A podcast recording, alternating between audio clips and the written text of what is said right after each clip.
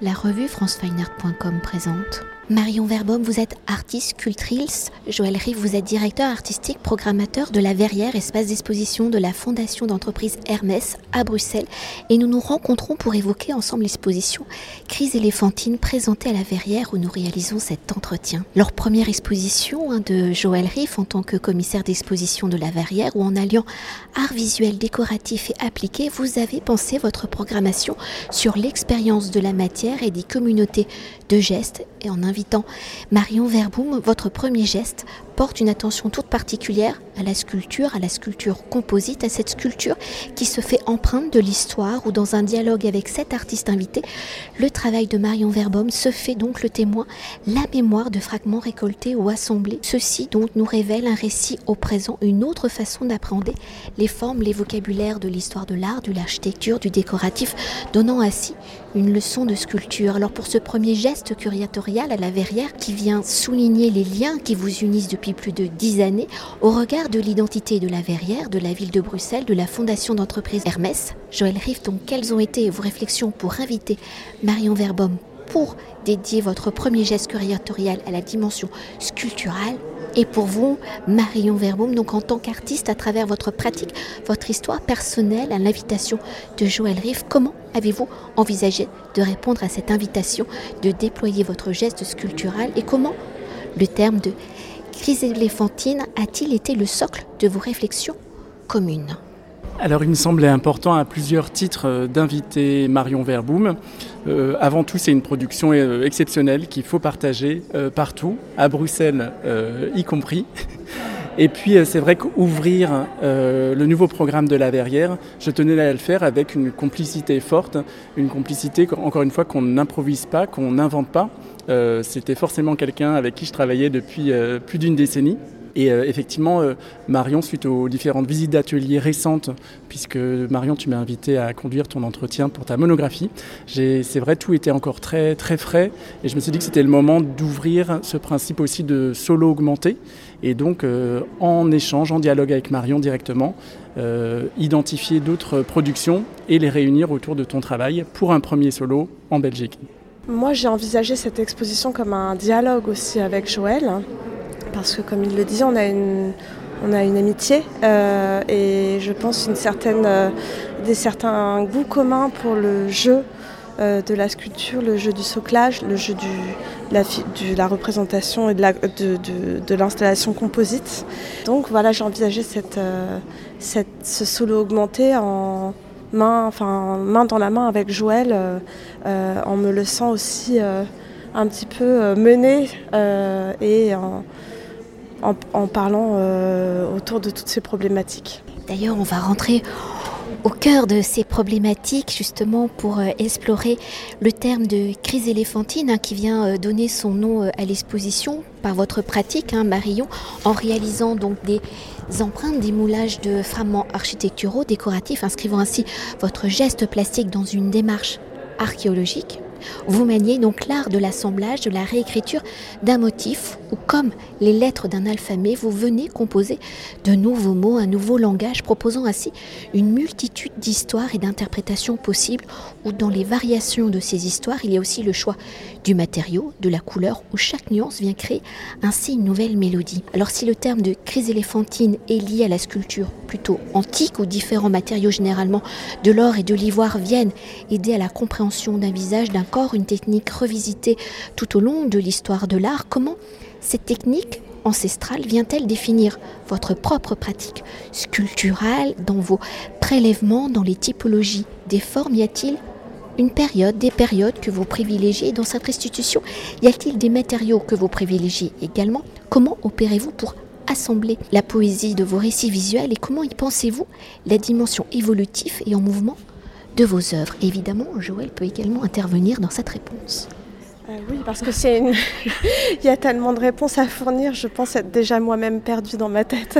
Euh, mais euh, avant tout, il s'agit de domestiquer la matière.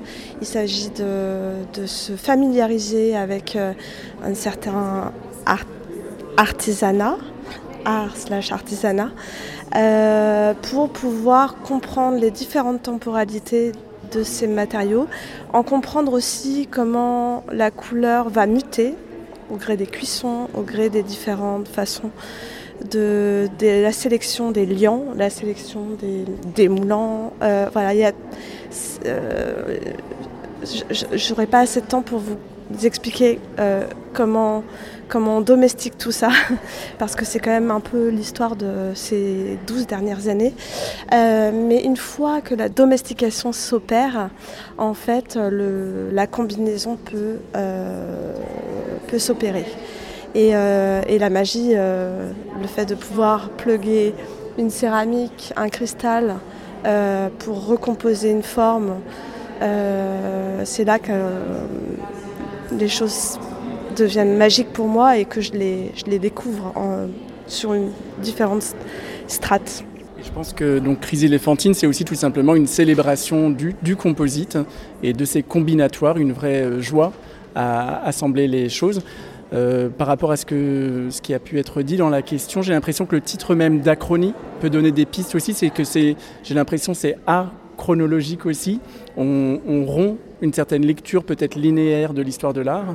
Et à travers tes achronies, tu mélanges, euh, tu hybrides euh, des, cueillettes d'un peu partout.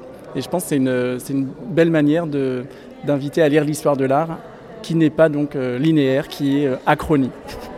D'ailleurs, on pourrait peut-être euh, s'attarder sur une des colonnes que vous avez réellement euh, réalisées euh, là et où l'histoire de Bruxelles est aussi très présente pour peut-être mieux comprendre. Oui, donc quand Joël m'a invité à, la Verrière pour venir voir le, lieu, j'ai tout de suite perçu un élément architectural qui est ce, tuyau en hauteur qui ressemble à une flûte et euh, ça a tout de suite convoqué un, souvenir du passé qui est cette flûte euh, démantelée dans la bibliothèque de mes parents et qui appartenait à mon arrière-grand-père euh, qui était flûtiste à, l'opéra de, Bruxelles, au théâtre de la Monnaie, et dont je ne sais strictement rien.